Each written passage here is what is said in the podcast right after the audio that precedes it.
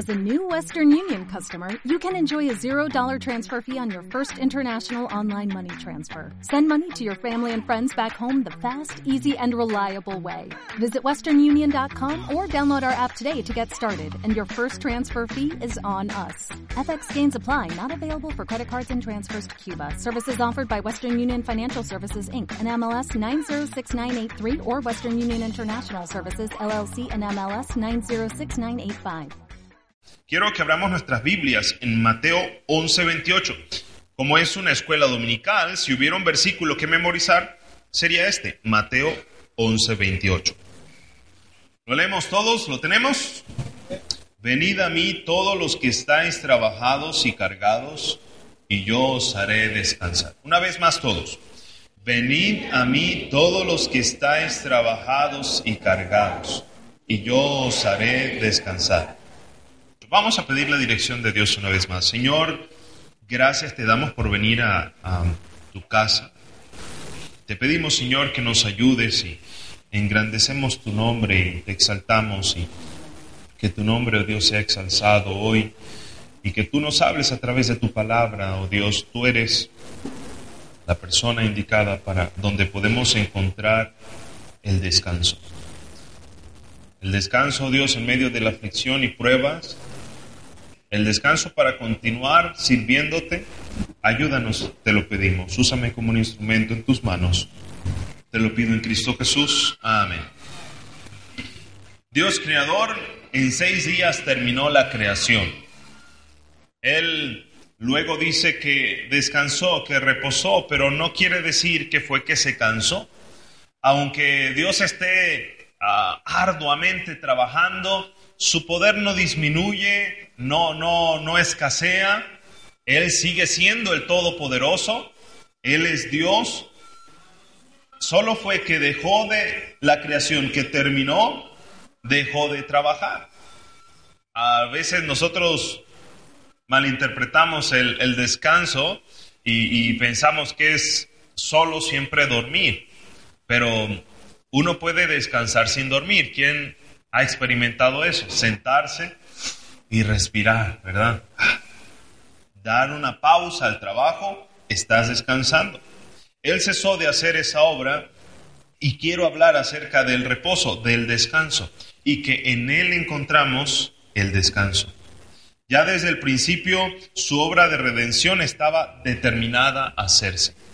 Desde la creación él sabía que íbamos a pecar, que íbamos a fallar. No solo Adán y Eva, ya venimos naciendo pecadores, pero si usted y yo hubiéramos sido Adán y Eva, también hubiéramos pecado y hubiéramos fallado. Um, pero en Cristo encontramos el descanso. Él ya sabía que, iba, que íbamos a fallarle, pero Él nos amó. Dice, con amor eterno te he amado. Él, tenía, él ha tenido un plan. Y veamos lo que dice en Hebreos capítulo 4. Ahora busquemos Hebreos capítulo 4.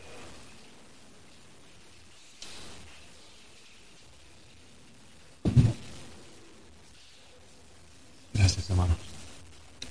Desde el versículo 1 dice, sígame con su vista, temamos pues no sea que permaneciendo aún la promesa de entrar en su reposo, algunos de vosotros parezca no haberlo alcanzado.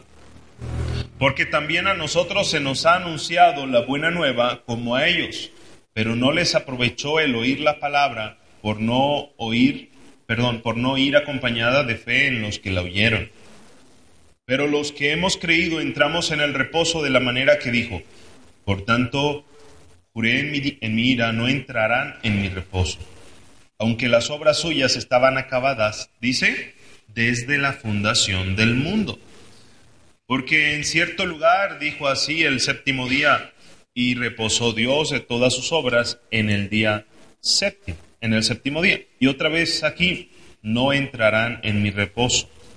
Ahorita vamos a leer unos versículos más. Quiero eh, este, hablar acerca de que el pueblo trataba de hacerse aceptable cada vez que ofrecía sacrificios y era la manera en que tenía un acercamiento, pero no eran quitados sus pecados. Veamos lo que dice Hebreos capítulo 10, versículo 1. Hebreos 10.1, vamos a ver varios versículos. dice Hebreos 10.1. porque la ley, teniendo la sombra de los bienes venideros, no la imagen misma de las cosas, nunca puede, por los mismos sacrificios que se ofrecen continuamente cada año, hacer perfectos a los que se acercan. Y era lo que intentaba hacer el pueblo de Israel, ser aceptado por Dios a través de sus sacrificios. Ellos cometían pecado. ¿Qué tenían que hacer? Buscar un becerro, un sacrificio puro, limpio, llevarlo delante del sacerdote. Por lo general ellos ponían su mano encima del animal y mientras era degollado, esa sangre iba siendo derramada, iba llevando ese animal la culpa del pecado de la persona. Así se acercaban, pero dice, nunca pueden hacer perfectos aquellos que hacen estos, que se acercan a Dios de esa manera, hasta que vino Cristo a morir por nosotros. Entonces solamente una vez entró como sumo sacerdote y una vez derramada su sangre ha sido suficiente para perdonar todos nuestros pecados. Muchos no entran al reposo por desobediencia Veamos es lo que dice en, el en Hebreos 4, regresemos al texto. Hebreos 4,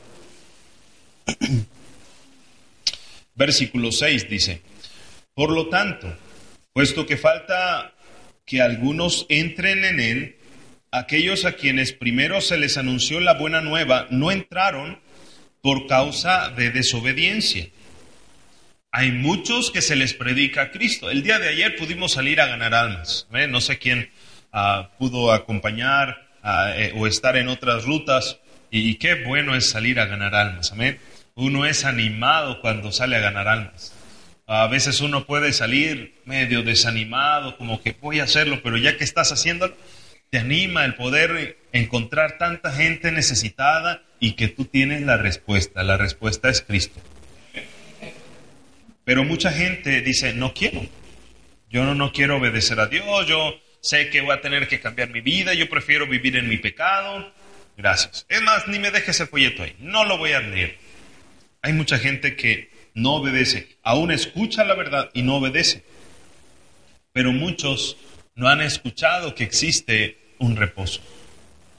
Y ese es el problema, que es nuestro deber poder anunciar de ese reposo que Cristo es el reposo.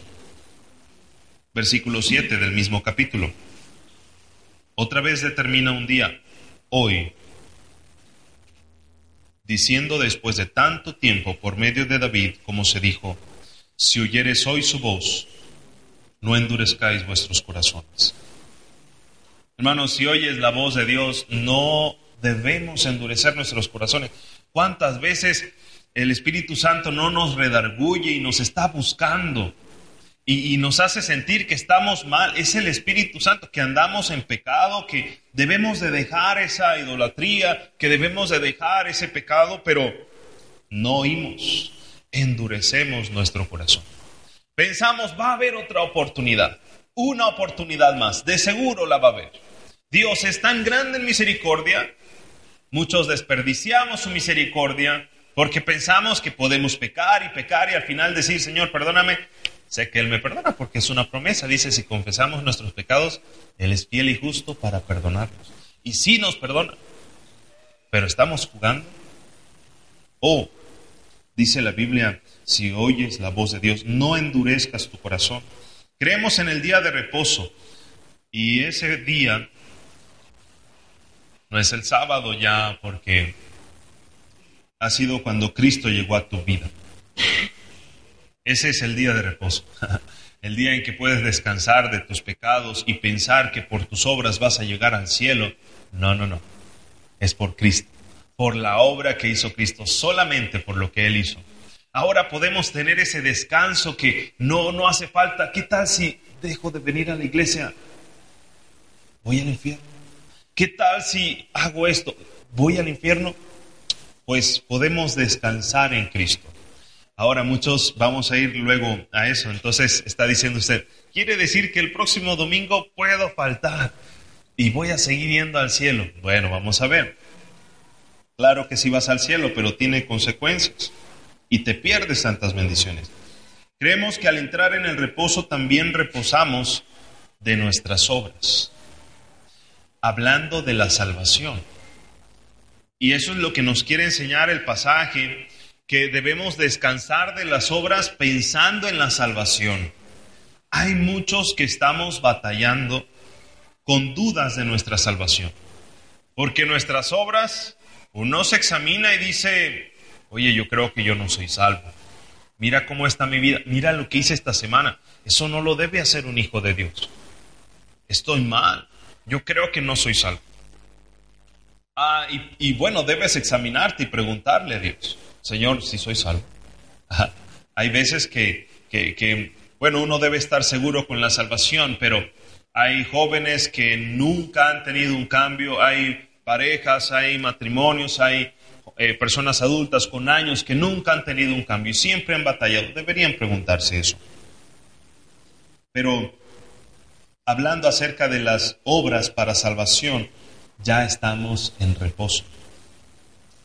No creemos que por obras vamos al cielo, creemos que es por gracia.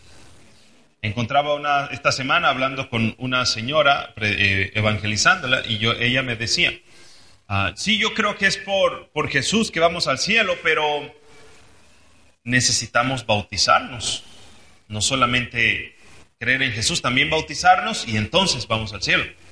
Le dije, ah, ah, no es lo que dice la Biblia. Sí, pero es que hay un versículo y hasta yo se lo busqué, donde dicen en Marcos 16, 15, 16, 14 o, 16, un versículo antes de donde dice la gran comisión, dice más el que creyere y fuere bautizado. Y luego dice, y el que no creyere será condenado. El énfasis no está en el bautismo, está en creer. Entonces, la, persona este, estaba diciendo, sí, bueno, ahí lo dijo, ya usted lo vio, pero muéstrame otros pasajes donde la Biblia enseña eso. Muchos son agarrados fuera de contextos y, nos enseñan que por las obras vamos, vamos a llegar al cielo. No es cierto. Nunca podríamos llegar al cielo. Yo le digo esto a las personas cuando estamos hablando de este tema. Si creemos que es por obras, entonces cuando lleguemos al cielo deberíamos hacer esto. Entramos al cielo y está Jesús y le decimos, gracias Jesús por morir por mí. También debo decirte que no fue solo lo que moriste por mí, ah, también yo tuve que ir a la iglesia, yo tuve que hacer esto y esto y esto. Gracias, no fue tan suficiente, pero me ayudó. Sería muy absurdo eso, muy tonto.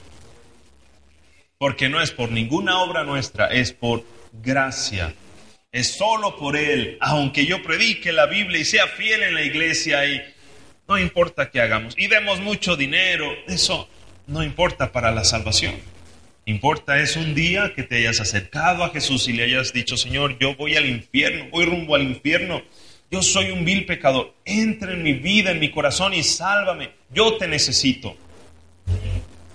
Cuando tenía seis años, había pensado que había tomado la decisión por gracia de Dios, crecí en un hogar cristiano y mi tío era uno de mis maestros de escuela dominical.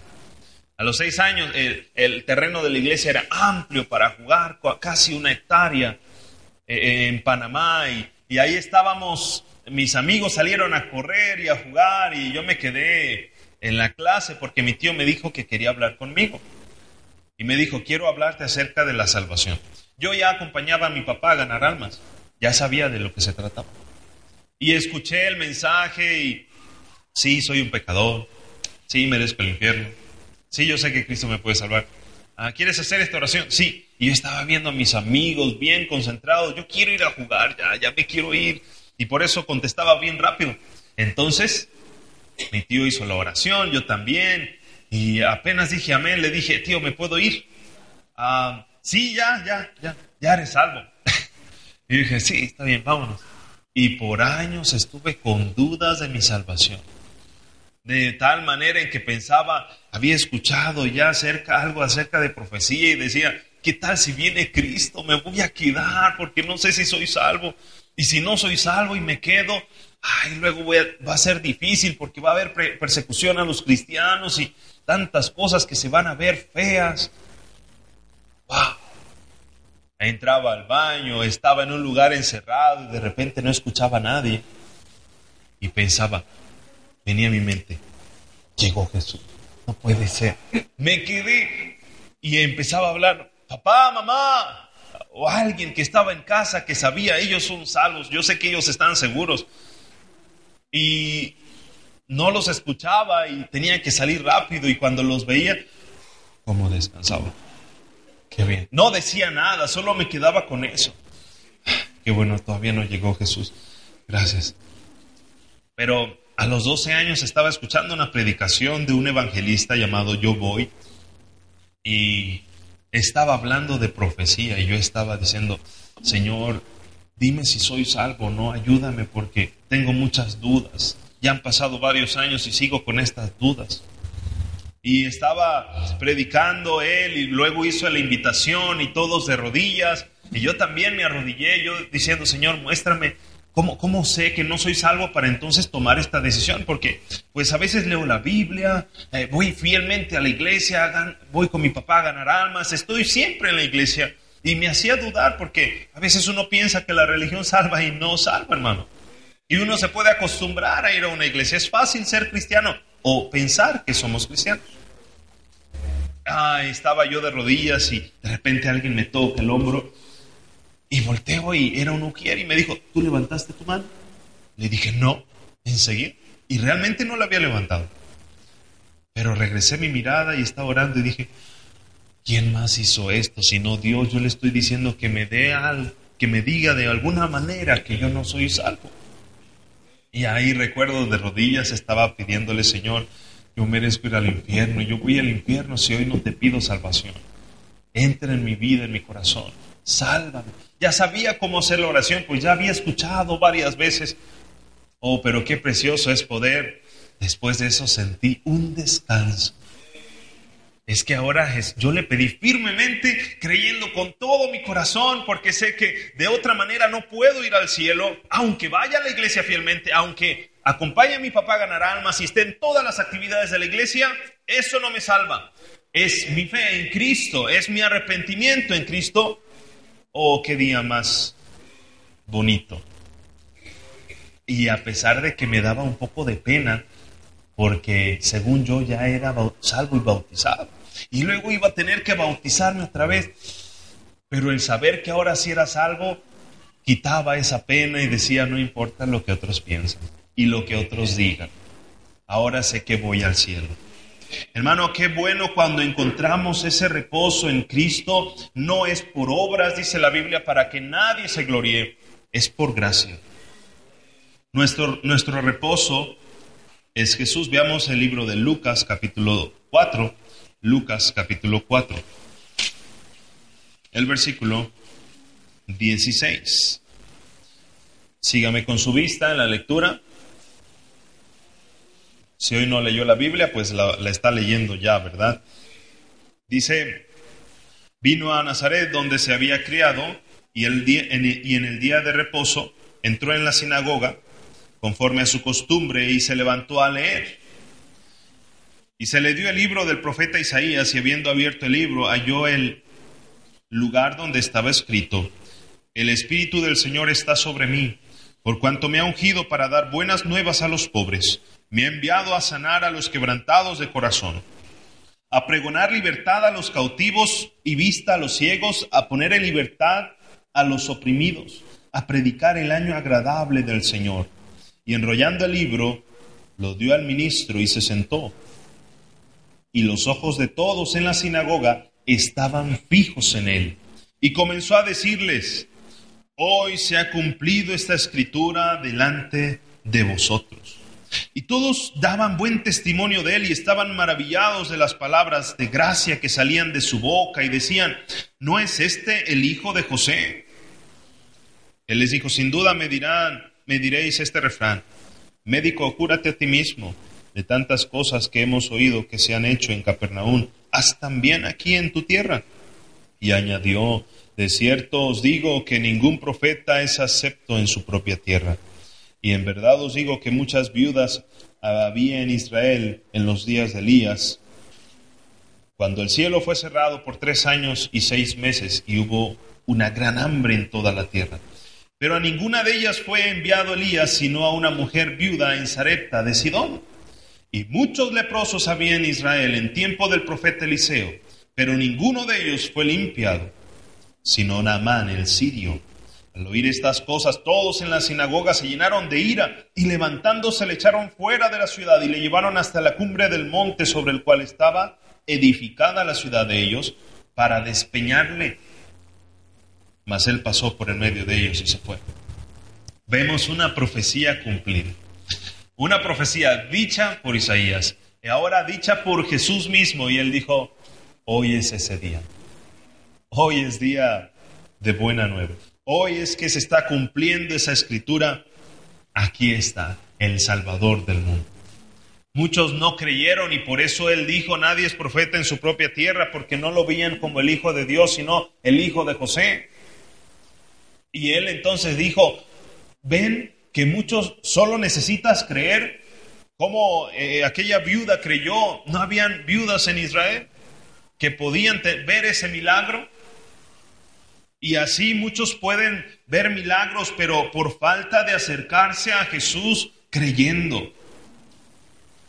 El reposo lo hemos tenido en Cristo. Pero el reposo, hermanos, muchos piensan que es como, ya soy salvo, ya tengo el reposo, ahora puedo venir fielmente a la iglesia, estar en las actividades, y, ah, pero tratar de no hacer mucho porque estamos en reposo entonces no hay que hacer mucho porque estamos en reposo. Veamos lo que dice Juan 5. El reposo que tenemos en Cristo no es para dejar de trabajar. Juan 5, versículo 1. Una tremenda historia. Hablando acerca del paralítico de Bethesda. Cuando se acerca este hombre y, que este hombre estaba con ganas, mucho deseo de ser sanado, pero siempre alguien se le adelantaba y era sanado cada año que bajaba ese ángel a tocar el agua. Y él le dijo, no tengo quien me meta en el estanque. Y Jesús dijo, no necesitas que venga el ángel otra vez, yo soy tu sanador. Y le sanó. Y Vemos en el versículo 15, ah, dice, el hombre se fue y dio aviso a los judíos que Jesús era el que le había sanado. Por esta causa los judíos perseguían a Jesús y procuraban matarle porque hacía estas cosas. ¿Qué dice? En el día de reposo. Era interesante que ah, estos judíos fariseos buscaban a Jesús y, le decían, es que ¿por qué lo haces en el día de reposo? Jesús no puedes buscar otro día para hacer los milagros. ¿Por qué precisamente tiene que ser en ese día? No nos molesta tanto de que hagas milagros y eso, pero ¿por qué en el día de reposo? Y bueno, en el versículo 17 él les responde. Y Jesús les respondió, mi padre hasta ahora trabaja y yo trabajo. Dice el 18, por esto los judíos aún más procuraban matarle, porque no solo quebrantaba el día de reposo, sino que también decía que Dios era su propio Padre, haciéndose igual a Dios, pues él decía la verdad, amén. Veces cuando estoy testificando y le pregunto a la gente, Jesús muchas veces dijo, yo soy el camino, la verdad y la vida, la luz del mundo, la puerta, el pan, el agua. Jesús era demasiado presumido o simplemente decía la verdad. Y la mayoría de la gente sabe y dice, sí, él decía la verdad. Y saben, porque no solamente dijo las cosas, sino que las practicó, que, que, lo confirmó con las obras, muriendo en la cruz del Calvario. ¿Quién sería capaz de hacer eso por nosotros que somos pecadores y que le hemos fallado? Este día de reposo que el Señor nos ha dado y ha sido todos los días porque en Él tenemos reposo hoy, mañana y cada día tenemos a Cristo en nuestras vidas. Pero es para estar más comprometidos, es para estar trabajando. Eh, eh, ya no estamos pensando en que por las obras vamos al cielo, sino a través de Cristo, pero entonces con mayor razón de que sabemos que vamos al cielo, Deberíamos estar preocupándonos por las almas en la secundaria, donde tú estás joven, en la preparatoria o en la universidad, porque tú eres el responsable por esas almas. Es Cristo quien murió, es Cristo quien resucitó, pero quien debe predicar eres tú. Algunos muchachitos piensan que el pastor tiene que ir a la secundaria para ganar a sus compañeros para Cristo. ¿No es cierto? Algunos hermanos piensan que el pastor tiene que ir a sus trabajos para ganar a sus compañeros para Cristo. No, eres tú el responsable. ¿Quién los conoce? ¿Quién los trata? ¿Quién les tiene un aprecio, un afecto, un acercamiento? Eres tú. Yo soy el responsable. Conozco gente que quizás nadie más le tiene acceso a ellos, entonces yo debo predicarles. Predicarles acerca de ese reposo, de que en Jesús pueden encontrar el verdadero descanso y hallaréis descanso para vuestras almas. Muchos vienen por las obras y dudan de su salvación. El reposo en Cristo nos debe animar a trabajar por agradecimiento. Dijo alguien, somos salvos por gracia, pero cristianos por agradecimiento. Hay gente salva en sus casas, que no vienen a la iglesia y quizás nunca vendrán. No quiere decir que no sean salvos, sí, fueron salvos, creyeron en Cristo pero han decidido no ser agradecidos, no seguir a Cristo. Es algo raro, pero eh, lo que debe hacer un cristiano, quien ha entendido la verdadera salvación, es darle toda su vida a, Jesús. Pues si Él me ha dado el cielo, lo más maravilloso, más, más riqueza que cualquier cosa que podemos tener aquí en la tierra, ¿por qué no darle todo? y nuestros sacrificios y, nuestro esfuerzo y nuestros días a Él. Veamos Lucas capítulo 17. Lucas capítulo 17.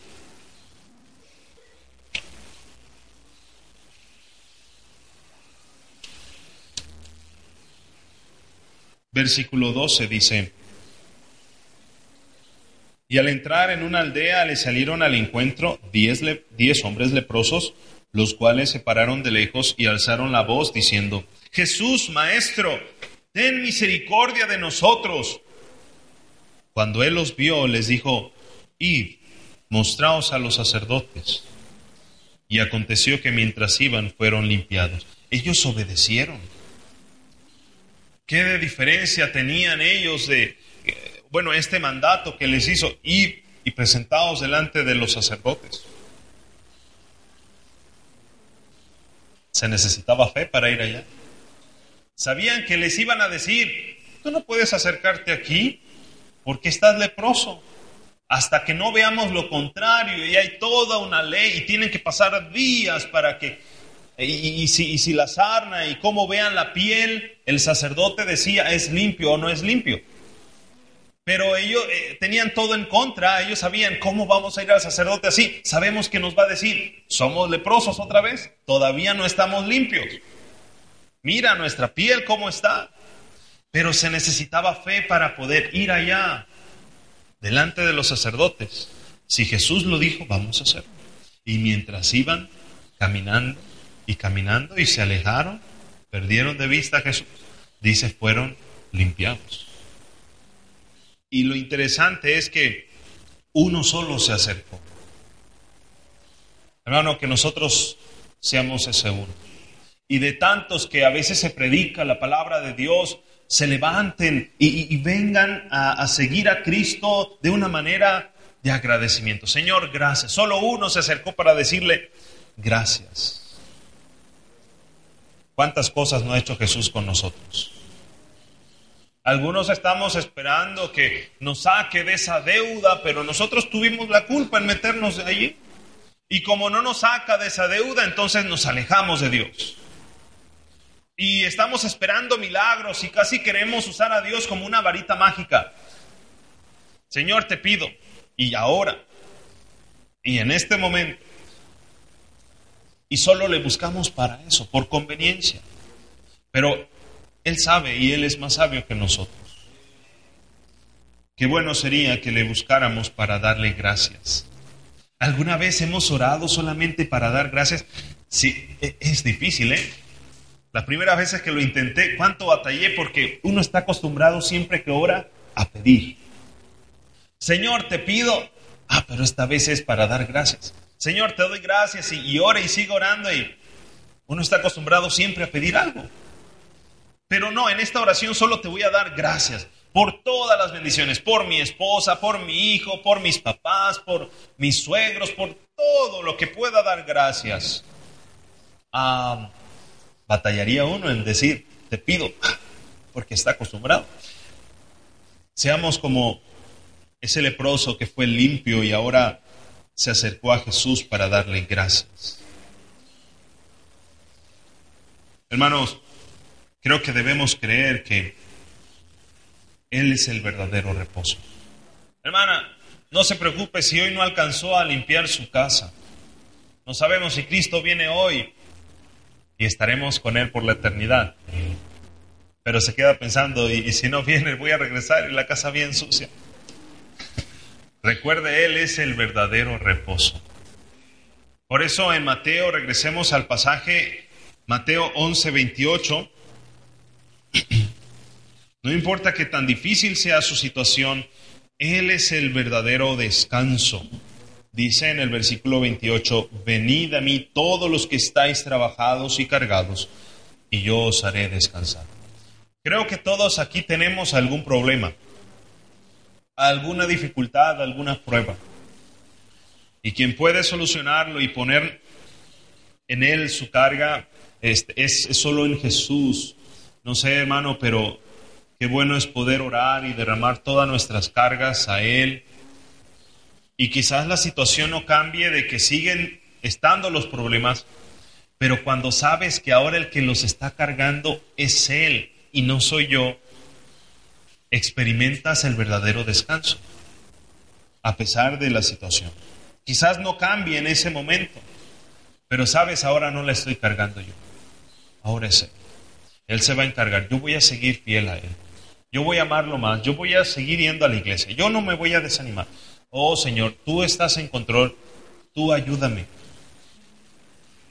Jesús invita a que Él sea tu reposo. Si hay alguien en esta mañana que no ha encontrado ese reposo, que solamente es Cristo, hoy puede ser ese día que encuentres el reposo.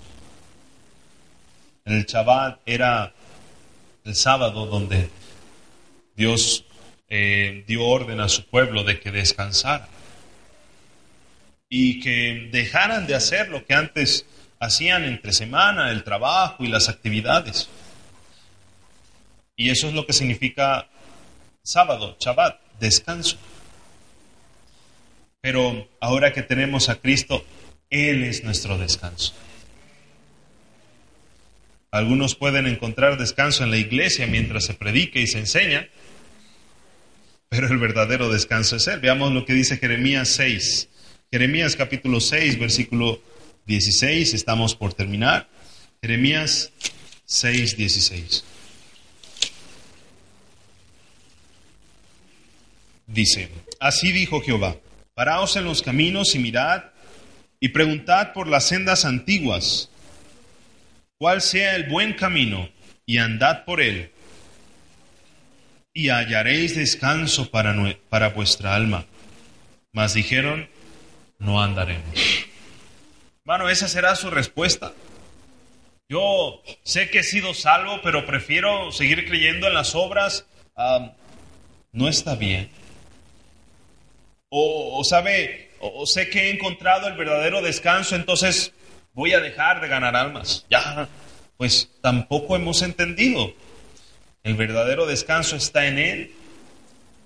Y debemos estar trabajando. Por eso leímos el pasaje cuando Jesús le responde, mi Padre hasta ahora trabaja, yo trabajo. ¿Y qué, qué deberíamos estar haciendo entonces? Trabajando. Hasta que el día venga, el día del Señor. Él es el camino. Dice, preguntad por las sendas antiguas, cuál sea el buen camino el buen camino es Jesús, Él lo dijo en Juan 14:6. Yo soy el camino, la verdad y la vida. Nadie viene al Padre sino por mí. ¿Has encontrado el verdadero descanso, hermano? Hoy algunos lo toman para descansar. Pero qué bueno es poder dedicarlo a Dios el primer día de la semana. Y pudo haberse quedado en casa. Qué bueno que vino y poder gozarnos con el Señor. Y porque hemos encontrado el reposo. Y Él es el reposo. Si oyes la voz de Dios en este día, no endurezcas tu corazón. Recordemos, hermano, y si hay alguien en esta mañana que dice, yo no he encontrado reposo, Dice, venid a mí todos los que estáis trabajados y cargados, y yo, dice Jesús, os haré descansar. Vamos a orar. Padre, gracias te damos por tu palabra.